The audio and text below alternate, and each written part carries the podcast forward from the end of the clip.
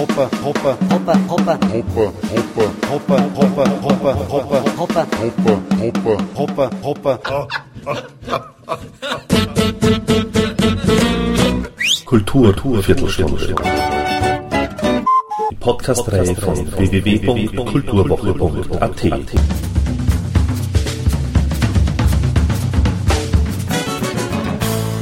Präsentiert von Manfred Horak. Mit Western Motel, Edward Hopper und die zeitgenössische Kunst werden wir, so Direktor Gerald Matt, einen der wichtigsten Vertreter der amerikanischen Kunst des 20. Jahrhunderts erstmals in Österreich zeigen. Western Motel ist auch ein Paradebild von Edward Hopper. Es zeigt das schlicht modern gestaltete Zimmer eines Motorhotels mit Blick durch weite Fenster, in dem sich nur eine weibliche Person aufhält. Aufrecht sitzt sie in ärmellosem Kleid am Rand des überzogenen Bettes. Zwei Koffer stehen davor. Die Frau scheint auf jemanden zu warten, es passiert nichts, alles ist ruhig, und doch ist diese Szene mit einer kaum erklärbaren Spannung aufgeladen. Western Motel gilt seit seiner Entstehung 1957 als Sinnbild für das Lebensgefühl der US-amerikanischen Gesellschaft zwischen Mobilität und Anonymität, Fortschrittsglaube und Melancholie der Einsamkeit.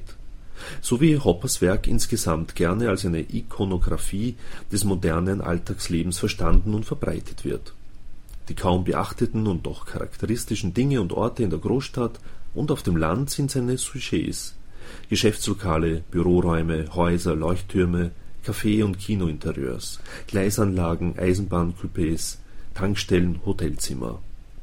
Indem Hopper sie unmerklich auf ihre wesentlichen Erscheinungsformen reduziert und zugleich mit Licht und Schatten inszeniert, erhebt er sie aus ihrer Bedeutungslosigkeit zu jeweils kleinen Monumenten und Epiphanien der Alltagskultur Ungeachtet der künstlerischen Moden seiner Zeit entwirft Hopper einen Metarealismus, der die subjektive Wahrnehmung der Wirklichkeit ins Universelle wendet, die Verlorenheit des modernen Stadtmenschen reflektiert und neue Wege des visuellen Erzählens beschreitet.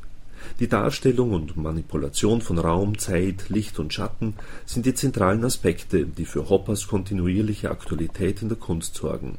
Seine reduzierten, psychologisch motivierten und akribisch konstruierten Bildräume entwickeln eine bleibende Spannung zwischen Realem und Fiktivem, Moment und Dauer, Intimität und Anonymität, Natur und Zivilisation. Western Motel, Edward Hopper und die zeitgenössische Kunst in der Kunsthalle Wien bis 15. Februar 2009. Und Direktor Gerald Matt hatte natürlich noch viel mehr zu sagen als eingangs erwähnte Zitat.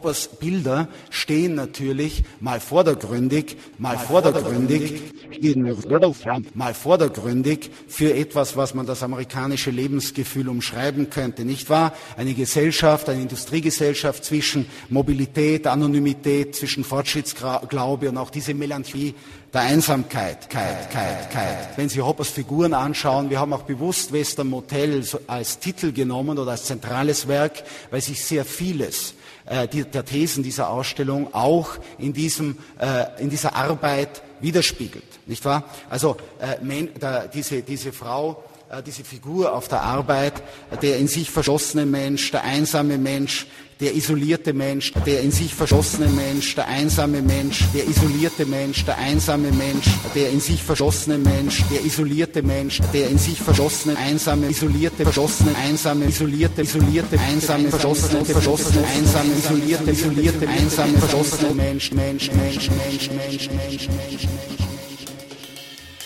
der keine Kommunikation, keinen Bezug nach außen aufnimmt, auch wenn es das einzige Bild Hoppers ist, wo eine Figur einem anzusehen scheint. Aber wenn Sie da näher hinsehen, sind die schaut durch sie durch. Nicht? In anderen Bildern haben Sie immer diese Figuren, die äh, wohin sehen, äh, sozusagen in, in einen Bildraum sehen, den Sie selbst nicht wahrnehmen können, der sozusagen ausgeschlossen ist, aber der natürlich umso interessa interessanter erscheint. Jeder hat irgendwo, vor allem von Postkarten, Postern, schon Arbeiten Hoppers gesehen. Die Arbeiten ziehen einem unweigerlich in ihren Bann, lassen einen auch nicht mehr los, brennen sich förmlich ins Gedächtnis ein, äh, haben also eine unglaubliche Suggestivität und Intensität. Kurzum, sie faszinieren. Und Hoppers Arbeiten Äh, und diese Faszination zeigt sich an der Verbreitung und Popularisierung einerseits der Hopperschen Motive.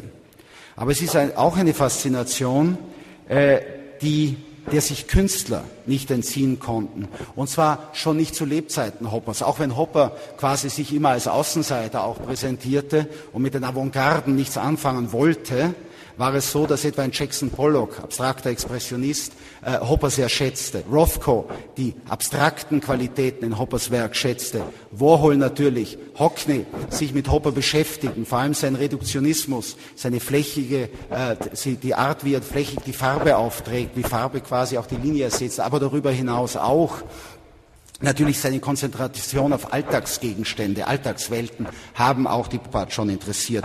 Wir kennen es von, von der Literatur. Sie finden Hopper, Hopper, Hopper, Hopper, Hopper, Hopper, Hopper, Hopper, Hopper, Hopper, Hopper, Hopper, Hopper, Hopper, Hopper, Hopper, nicht nur in dem äh, Weise, dass, seine, dass diese Stimmungen, die man schon als Hopperesk umschreibt, äh, aufgegriffen werden, sondern auch direkt zitiert, etwa bei Paul Oster, Norman Mailer und bei anderen. Sie finden natürlich Hopper auch als eine Inspirationsquelle, gerade im Bereich des Films, historisch von Douglas Sirk bis hin äh, zu Wim Wenders.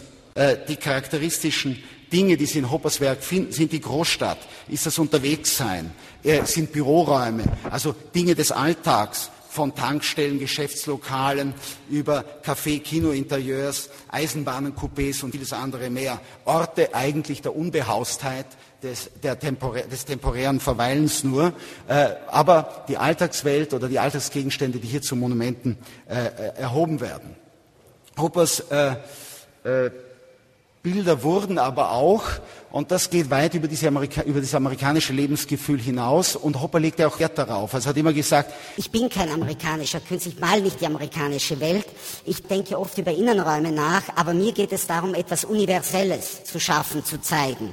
Das heißt, wir haben es hier mit Ikonografien des modernen Lebens, des zeitgenössischen, der zeitgenössischen Befindlichkeit zu tun. Und so hat Hopper eine unverwechselbare existenzielle Bildsprache geschaffen, die eine Wirklichkeit jenseits der Wirklichkeit thematisiert die eine Wirklichkeit jenseits der Wirklichkeit thematisiert, keine Rekonstruktion, Rekonstruktion, Rekonstruktion, Rekonstruktion, Rekonstruktion des Gesehenen, sondern, eine, sondern die Konstruktion reduzierter, psychologisch motivierter, aufgeladener und präzise inszenierter Bildräume. Keine Rekonstruktion des Gesehenen, die eine Wirklichkeit jenseits der Wirklichkeit thematisiert. Und so hat Hoppe eine unverwechselbare existenzielle Bildsprache geschaffen, die eine Wirklichkeit, eine Wirklichkeit jenseits, jenseits der Wirklichkeit thematisiert.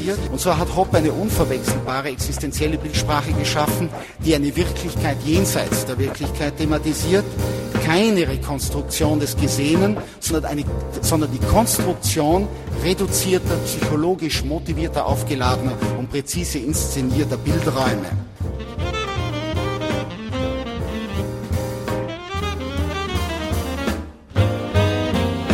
die ihre geheimnisvolle Kraft aus Widersprüchen schöpft, aus scheinbaren Widersprüchen. Da ist immer diese Spannung zwischen Innen und Außen. Ganz wichtig bei Hopper. Auch der, die Differenz löst sich auf. Da ist diese Spannung zwischen Moment äh, und Dauer die Spannung zwischen Stillstand und Bewegung. Da ist diese Spannung auch zwischen Zivilisation und Natur, zwischen realen und fiktiven und letztlich auch zwischen Exploration und, und äh, dieser Tendenzen zu einer inhaltlichen und formalen Abstraktion, die Hoppers Werk äh, so wichtig machen. Ganz wichtig, der Umgang Hoppers noch einmal mit Raum und Zeit, das Cinematografische auch in diesen Arbeiten. Man hat oft das Gefühl, es sind Filmstils.